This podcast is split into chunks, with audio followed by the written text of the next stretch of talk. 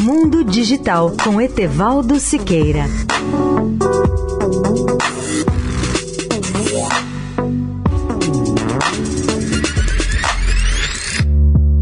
Olá, ouvintes da Eldorado. Violações de dados são comuns e nem sempre é possível evitar as invasões de hackers. Felizmente, existem maneiras de reduzir os danos. Uma cobrança inexplicável de uma grande loja em sua fatura de cartão de crédito ou um e-mail que pede a confirmação de uma solicitação de alteração de senha, um momento de confusão quando seus detalhes usuais de login do Google não funcionam. Esses são sinais muito comuns de que alguém obteve ou está tentando obter acesso às suas contas. Eis alguns exemplos internacionais.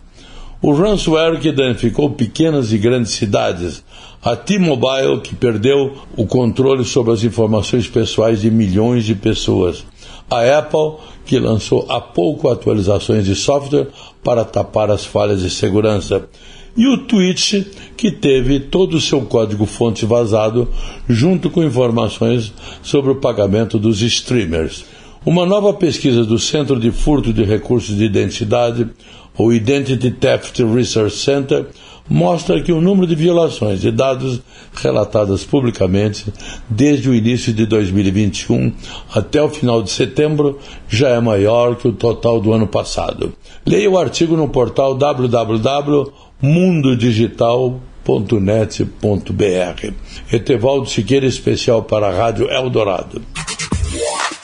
Mundo Digital com Etevaldo Siqueira.